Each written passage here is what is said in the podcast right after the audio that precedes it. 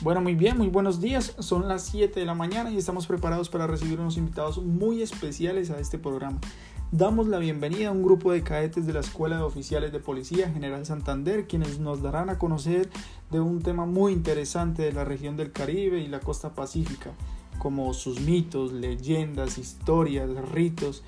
Eh, muy bien, eh, Edinson, muy buenos días. Estamos ansiosos de escucharlos.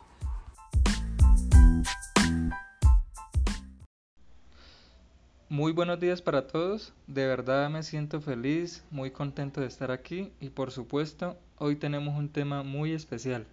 La región costa pacífica de Colombia se encuentra al occidente del país. Es una región con una inmensa riqueza ecológica, hidrográfica, minera y forestal, en la cual se encuentran varios parques nacionales naturales.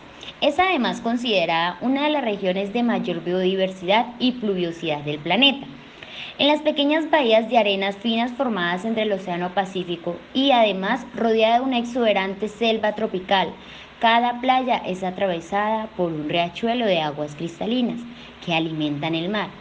Esta es la tierra principal de la cultura afrocolombiana.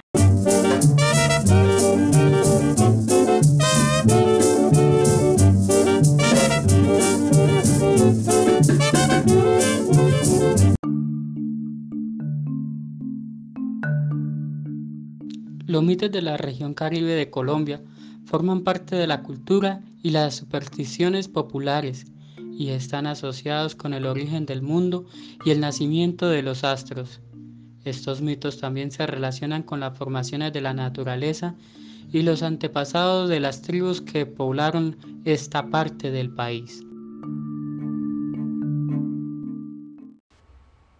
Muy bien, eh, a continuación, nuestra compañera Laura con el mito Origen de la Serranía Macuira. Bienvenida, Laura.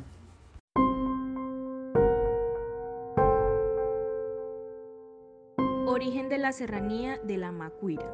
En la Sierra Nevada de Santa Marta, un cacique vivía en su choza con sus tres hijos.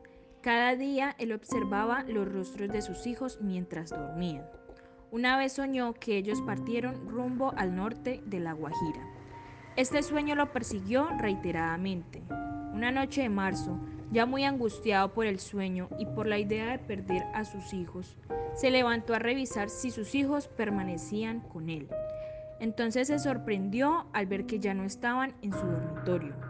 Alarmado, salió de la choza y miró hacia el norte, en donde vio tres picos que se alzaban comprobó que allí estaban sus tres hijos convertidos en la serranía de la Macuira.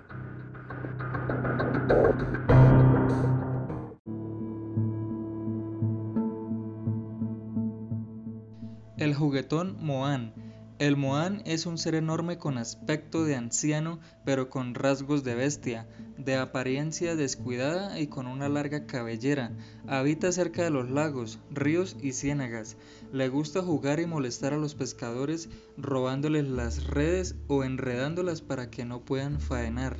La única manera de que los pescadores puedan pescar tranquilos es dejando en rocas o en la orilla algo de sal y tabaco ya que a Moan le encanta fumar y así se entretiene.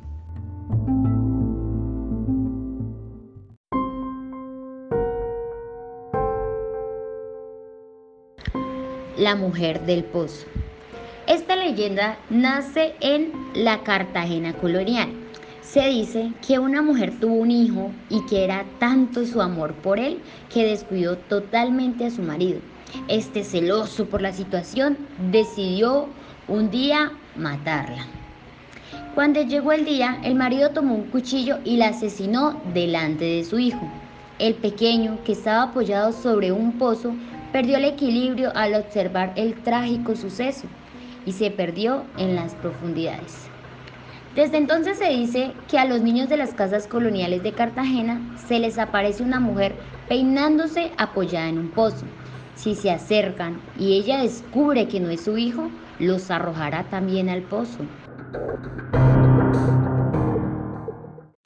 Fantástico, fabuloso, muy bien. Unos mitos muy interesantes. Eh, pero bueno, ahora estamos ansiosos de escuchar las leyendas de esta región.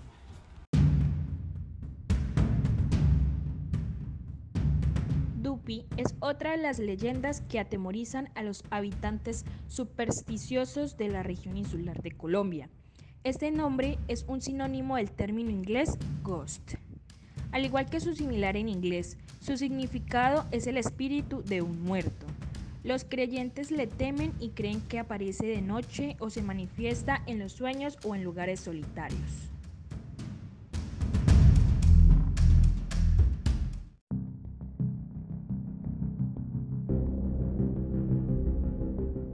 Bu, al igual que como el dupi, se usa para atemorizar a los creyentes, especialmente a los niños. En esta ocasión, la figura demoníaca está representada por un perro de tres cabezas, con rostro diabólico. El nombre de este demonio se pronuncia como Búa.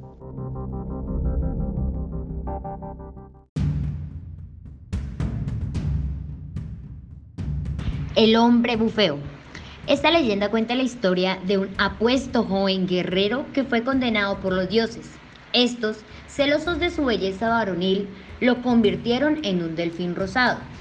Pues cuenta la historia que conserva la habilidad de convertirse en hombre si se acerca a una playa y que lleva un sombrero de paja para cubrir el agujero de su cabeza, lo único que conserva de su forma de delfín. Cuenta la leyenda que el hombre bufeo bailaba toda la noche, conquistaba a la mujer más bonita de la fiesta y luego por ahí a las 2 de la mañana se las llevaban sin que nadie supiera para dónde y estas mujeres nunca más regresaban. Jamás se les volvía a ver en la comunidad. Fantástico, encantador. De verdad que los felicito porque estos, estos muchachos cada vez que vienen a, a nuestro programa nos dejan con los pelos de punta, literal. Ahora estamos ansiosos de escuchar a nuestro compañero Edinson con los ritos. Este programa está fantástico, de verdad. Las tradiciones son como un río que fluye y con su paso permite la vida de los pueblos. En la región del Caribe las mujeres cantan alabaos, cantos de origen religioso que con el tiempo se convirtieron en parte del rito fúnebre.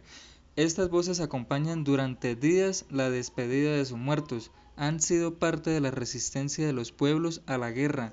Hoy los cantos como La esperanza de tiempos mejores sin violencia cantan para curar la tierra y las almas, sembrando con su saber una cultura de paz en las nuevas generaciones. A esto se le llama Festival Cantadoras.